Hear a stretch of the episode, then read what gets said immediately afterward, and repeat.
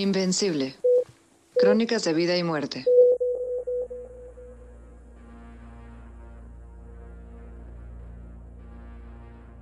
Episodio 5. Organizar el caos. Invencible acerca a tus oídos historias heroicas, hasta ahora invisibles, de enfermeras y enfermeros mexicanos en una lucha de alto riesgo por salvar la vida y acompañar la muerte. Hasta este punto de nuestro recorrido hemos escuchado sobre las extraordinarias competencias clínicas y humanas de los profesionales de la enfermería frente a condiciones extremas ante las que han sacado lo mejor de sí mismas. La capacidad sobresaliente de organizar y coordinar acciones de sanación es una práctica fundamental de la enfermería. Organizan el caos, contribuyen y se responsabilizan en la procuración de la estabilidad del paciente y de los procesos de trabajo resuelven e innovan con creatividad el reto frecuente, echando mano de los escasos recursos al alcance, gerenciando nuevas maneras para salir adelante en este entorno lleno de retos e incertidumbres.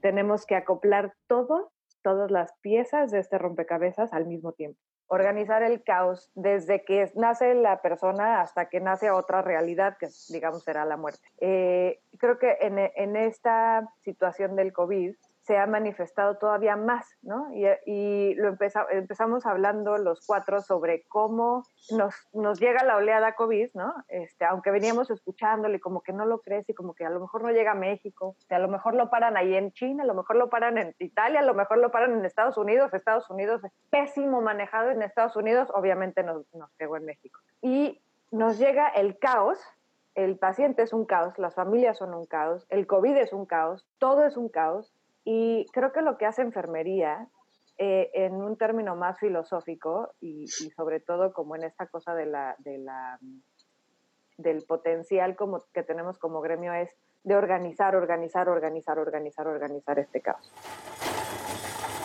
Y efectivamente hace que en marzo que empezamos, cuando empezamos a escuchar desde enero las noticias de China, que iba a llegar esta, indudablemente esta pandemia, pues al principio como que no lo, no lo creíamos. Ya después que lo vimos más cercano, pues ya fue como que cierto temor de decir, híjole, ¿y ahora cómo le vamos a hacer, no? Porque aunque, aunque somos un hospital de respiratorias, que debiéramos tener eh, todo lo necesario para un aislamiento respiratorio, la verdad es que no contamos con ello. No tenemos cuartos de aislamiento respiratorio con presión negativa, no cumplimos con una norma oficial mexicana para aislar a un paciente. Entonces, pues fue la preocupación y el estrés de decir cómo vamos a aislar a ese tipo de pacientes si sabemos que la principal vía de contagio es la respiratoria. Entonces, pues fue empezar a idear la manera de reconvertir las áreas, de tratar de, con lo que tenemos, hacer milagros. Bueno, hasta que se consiguió y, obviamente empezábamos ya a recibir los primeros pacientes, o sea que todo fue sobre la marcha, no nos dieron tiempo ni siquiera de pensar, ¿no? Sobre la marcha se fue haciendo todo, ya teniendo ahí los pacientes, veíamos cómo solucionar en el momento, porque ya era solucionar. Bueno, pues ha sido un proceso bien complejo. A inicios de año, en enero, no sabíamos que iba a ser eh, un hospital eh, como tal COVID. El hospital es em, reciente, tiene funcionando desde el año 2012. Entonces, este, no está al 100% eh, todos los pisos. De 284 camas que son sensables, únicamente estaban funcionando 130. Entonces, bueno, una vez que em, consideraron que sería como un hospital COVID, la realidad es que nos eh, tomaron desprevenidos porque eh, se veía así como que lejano que llegara el caso eh, a México, cuando a finales de febrero se presenta el primer caso, que fue el que atendió e, el INER, pues empezamos ya a, trabajar ya marchas forzadas, viendo por dónde empezábamos este, desde urgencias, ¿no? Eh, que no teníamos un triage respiratorio como tal, sino un triage general. Entonces se empezaron a trabajar con, con consultorios por separado, delimitando áreas. Se cerró de manera física eh, dos consultorios junto con una sala de observación de, de, la otra área que era como para el triage general, todavía de los pacientes que se recibieran con, como urgencia en área de choque y todo esto, y se empezó ahí por urgencias. Posteriormente se decidió que se iba a dar atención como un plan A para 40 camas, las cuales iban a estar ubicadas en las terapias intensivas. Igual eran dos eh, áreas, terapia intensiva adultos y terapia intermedia. Y se decidió que iba a ser ahí. Este, 20 camas para pacientes que requieran intubación y un piso de hospitalización que iba a ser un cuarto, el cuarto piso. Entonces, de igual manera, ahí tuvimos que, habilitar en conjunto, em, yo como enfermería de epidemiología, apoyada por el servicio de, calidad. Hicimos ahí igual, este, sinergia, empezamos a adecuar, a ver eh, cuál iba a ser la vía de entrada del personal, cuál iba a ser la vía de salida, si el paciente, perdón, si el personal requería, em, a lo mejor al término de su jornada, realizar su higiene igual, adaptar eh, una habitación de paciente como un vestidor para ellos, para que también pasaran a bañarse, se fueran de manera más seguros hacia su hogar.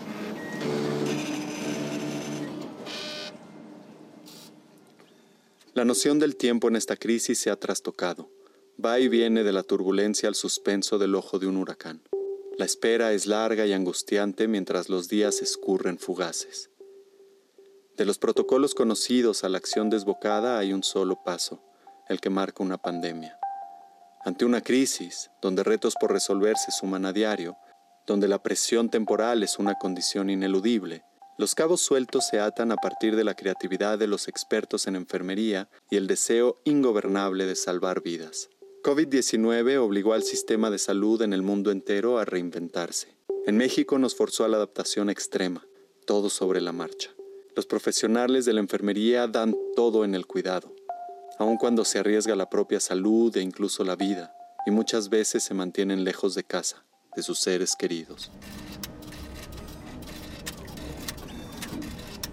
Y otra de las cosas que nos dimos cuenta que, que tenemos esa, ¿qué será? Esa gran capacidad de adaptación y de creatividad que creo que es la, por la propia naturaleza humana y seguramente también por esta parte que, hemos estado, que se ha estado hablando ahora de esta vocación o de esta, de esta misión propia de la enfermería es de que en el pensamiento o en las acciones de todo el equipo era cómo podemos hacer para que demos el mejor cuidado a nuestros pacientes.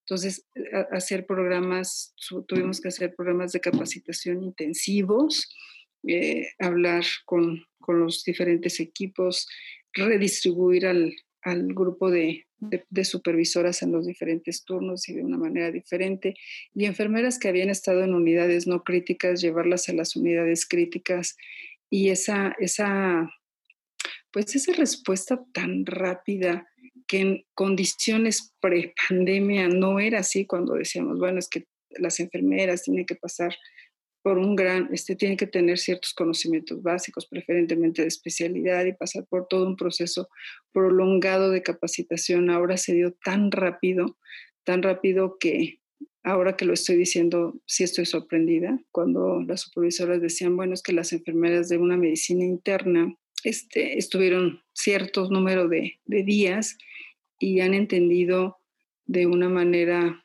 más rápido de lo, de lo que creímos de cuidados que se tienen que dar a un paciente crítico y ellas mismas están pidiendo ahora que se pueden quedar con un paciente grave, ¿no? Bueno, fui paciente en el INER. Conocí el turno que me dieron fue la tarde. Entonces conocí a todo el equipo de urgencias que ahorita lo conforma, o casi a la mayoría. No nunca imaginaba que llegara al INER, pues iba a estar todo un cambio que yo no ubicaba. Y efectivamente me encontré a una supervisora el día que, ya el otro día que llegué, y me dijo que me tocaba el área de urgencias y que iba a estar fija ahí, que me había pedido a la jefe Zagal. Le dije que sí y me fui para allá. Sí tenía duda de cómo estaban las cosas, ¿no? Cómo, si nos calzábamos guantes, qué, qué, qué se hacía ahí, ya cómo estaba la onda, ¿no? No era nada de lo que yo recordaba. Y pues creo que me apoyaba con todos así de, oye, ¿cómo se hace esto? Oye, ¿cómo se hace eso? Ya en el transcurso me fui acoplando y sí, al principio sentía que el equipo me mataba, o sea, yo me arrimaba al ventiladorcito y que me diera aire porque me sentía mareada, tenía hambre y tenía sed. O sea, pues yo creo que ya es como de, ya es algo normal que agarrar tu cuerpo y ya sin problema. Cuestión muy, muy importante también eh, fue la parte de la educación al personal. Partir desde procedimientos o capacitaciones que yo año con año replico como higiene de manos, como precauciones estándar, precauciones basadas en la transmisión, se sumaron médicos del área de, del área de urgencias, dos médicos del área de infectología, también se sumaron dos personas. Y, y, la verdad me enorgullece mucho decirlo, me tocó a mí capacitar ese equipo capacitador para que después pudiéramos capacitar pues no sé, llevaremos yo creo que entre capacitaciones y recapacitaciones unas 1.800 capacitaciones.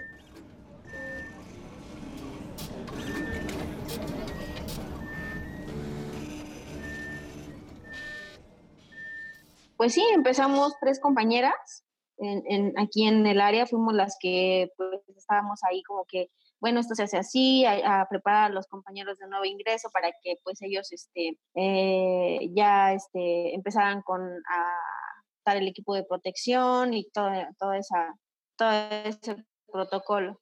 Y pues pues mis amigas este, pues las bajan a urgencias, a otra pues la cambian y me quedo con otras compañeras nuevas que igual hemos hecho un excelente equipo, de verdad que eh, afortunadamente nadie, nadie, nadie de nosotros hasta el momento se ha contagiado. No, se tiene que trabajar a fuerza, a fuerza en equipo. Y es este, ser una organización Pathway to Excellence lo que, lo que busca es tener ambientes positivos de trabajo. Entonces, algo que hemos estado trabajando ya desde varios años es entender que las enfermeras necesitan tener ambientes laborales adecuados para que puedan desarrollar su práctica profesional en, mejores condiciones. Entonces, eso me parece que al menos lo tenemos así, claro. Y dentro de este ambiente distinto, de este ambiente difícil, de este ambiente que nos tomó un poco de o bastante de sorpresa, este, queremos ofrecer ese ambiente favorable. Sí, les ofrecimos desde que entraron un espacio para tomar alimentos, sí buscamos que la gente esté hidratada, este, sí les pues, buscamos que tengan el equipo de protección personal adecuado. hemos tenido este, desde los inicios reuniones, hay un comité COVID del hospital que está integrado por eh, el director médico, este, directores de otras áreas, de operaciones, de financieros, jefes de servicio, epidemiología y calidad. Igual ahí colaboramos con em, apoyar a que todo mundo tuviera el equipo de protección, eh, tanto el médico, enfermería, el camillero, el personal de limpieza, y pues nada, ahí empezar a, verificar esas eh, situaciones para evitar riesgos. Y pues también a la, a la par eh, yo con el personal de limpieza, verificando que ellos eh, tuvieran los procesos de desinfección de las áreas, principalmente de contacto, ya que pues sabemos que es esa parte también importante. Y pues desde ahí empezar a trabajar de manera multidisciplinaria, porque aquí es cuidarnos entre todos, porque esa es la realidad entonces nos toca estar eh, vigilantes ahí, sí, a lo que hace el médico, pero también enfermería, el camillero y limpieza. La profesión de la enfermería se ha desarrollado en tantas especialidades clínicas o comunitarias como las que el sistema de salud ha requerido. De ahí que se haya dado la posibilidad de que los contingentes de diferentes áreas pudieran nutrir servicios clave como urgencias y terapias intensivas, en una estrategia nunca antes vista diseñada y liderada por las direcciones de enfermería. Los más expertos acogen a los recién llegados a las áreas convertidas y comparten estrategias y tácticas de combate. El trabajo en equipo y la colaboración son bandera para la supervivencia. Cada paciente dado de alta es una victoria sobre la enfermedad. El trabajo, la colaboración y la competencia profesional son fortalezas formas de resistencia ante una amenaza que no reconoce fronteras y que destroza la vida de las personas y las comunidades. En el siguiente episodio de Invencible conoceremos el proceso que siguen los profesionales de enfermería para acompañar a sus pacientes en el aislamiento, convirtiéndose en caras conocidas, en intermediarios entre pacientes y familiares, y en quizás la última persona que les tomará de la mano en su transitar por los linderos de la muerte. Para conocer más sobre el proyecto, así como nuestras cápsulas de conciencia, cuidados para llevar, Te invitamos a seguir a la red de Enfermería Mexicana en Facebook e Instagram y visitar enfermeriamexicana.com. Gracias por escuchar Invencible, Crónicas de Vida y Muerte, una producción del Laboratorio Iberoamericano de Documental en asociación con la Red de Enfermería Mexicana. Agradecemos a la División de Investigación y Posgrado de la Universidad Iberoamericana y a Ibero 90.9 por su apoyo en la difusión de estas historias. iberodoxlab.org, Ciudad de México, julio 2020.